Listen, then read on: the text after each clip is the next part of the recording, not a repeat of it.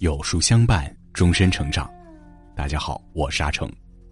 今天为您分享的文章题目是：原来以貌取人真的很公平。如果你喜欢今天的分享，不妨在文末右下角点个再看。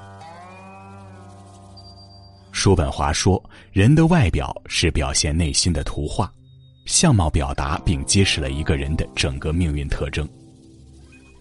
一个人的外貌。”不仅关系着他的过去、现在，更决定着他的未来。生活中一个人过得好不好，看他的形象就知道。你的外在形象里藏着一生的风水。一，你的容貌里藏着你的过往。作家毕淑敏讲过这样一个故事：他有一个面目清秀、气质温婉的好友，多年未见，再次相见时，却觉得好友的容貌改变了很多。没有了当年的风韵，就像是换了一个人。细看以后，发现整个面目和气质都变得不同了，再也没有年轻时候的天真浪漫。好友说，这些年他过得并不顺心，婚姻生活一地鸡毛，内心也满是怨怼。因为没有办法离婚，就一直在怨恨和后悔中煎熬着。时间长了，就变得尖刻凝厉起来。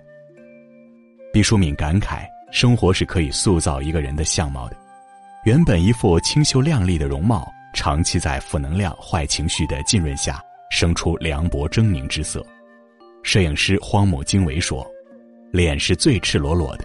我拍摄过成千上万张脸，我一看脸就知道那个人是怎么生活过来的。生活把一切都刻在了我们的脸上。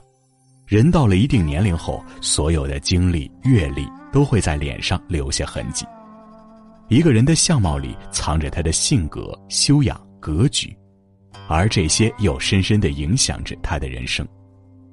一个人尖酸刻薄，外表给人的感觉就会是猥琐阴暗；一个人内心善良，外表给人的感觉就会是温暖阳光。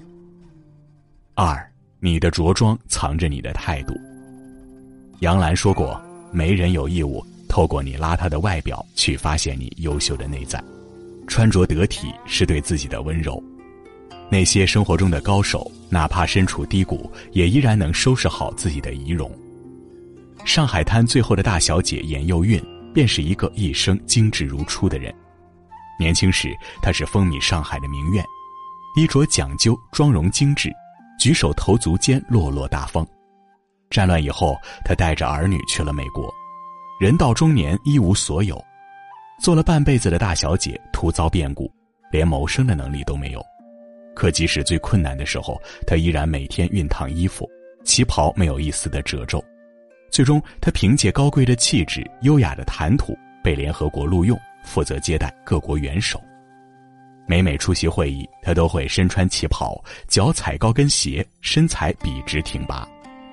即使到了晚年，她依然每天都会把自己打扮得干净利落。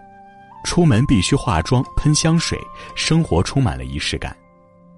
生活从不会一帆风顺，即使不能掌握命运，至少得体整洁的着装是自己能决定的。你的着装里藏着你对人对事的态度。如果你外表邋遢，那你肯定不会是一个对自己负责的人。《弟子规》中讲：“冠必正，纽必结，袜与履俱紧切。”帽子要不偏不斜，衣服纽扣要系好结，袜子与鞋都要不松弛，穿衣要结合具体场合。日常的着装不仅能体现人的地位与身份，更能关系到对他人的尊重。一个经常能保持妆容干净、衣着得体的人，身体里一定藏着一颗热气腾腾的灵魂。三，你的身材藏着你的自律。电影《铁面无私》中有一段台词。大家要小心那些有六块腹肌的男人和永远保持好身材的女人，这些人拥有你所不能想象的决心和意志力。良好的身材里藏着自律，而自律的生活里又藏着与众不同的人生。最近网络爆火的刘畊宏，年近半百却有着二十岁年轻小伙的身材。因为上海疫情被封在家，他便做起了直播跳操，掀起了全民健身狂潮。直播中的他，直接一双腿紧实而健硕，小腹平坦，头发乌黑，整个人看起来阳光自信，完全不像天命之年的状态。明明快五十岁的年纪，反而比有些年轻人多了几分自信和活力，让人不得不感到惊讶。我不禁想起了一句话：时光对于任何人都是一视同仁的，个中差别就在于自律二字。其实，在做直播前，他就每天坚持锻炼，没有时间去健身房，就在家里跳操，即使疫情期间也不例外。只要一有机会，就到户外运动。数十年饮食规律，从不吃含热量高的食物，即便是最普通的大米饭，也要讲究低卡营养。美好身材的背后，是数十年如一日的自律与克制。英国文学家罗素说：“一个人的外表，就是一个人价值的外观。”它藏着你自律的生活，还藏着你正在追求的人生。你如果暴饮暴食不肯锻炼，便会小病缠身，一身赘肉；你如果控制饮食，迈开双脚，便会体魄健康，一身轻盈。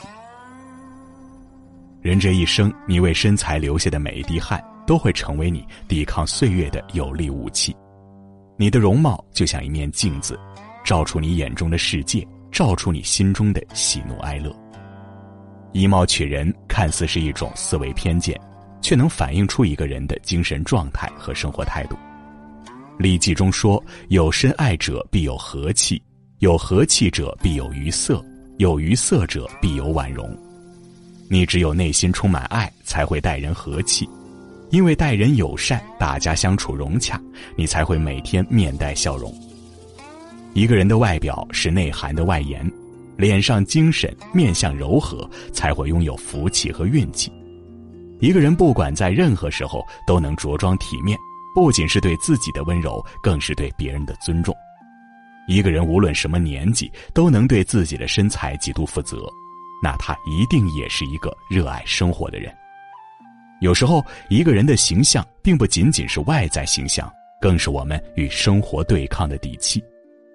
王尔德说：“爱自己是终身浪漫的开始，把自己变得愈加美丽，则是平淡生活中最大的浪漫。你越是在形象上花心思，就越会有好的状态；越是有好的状态，就越有对抗一切的勇气。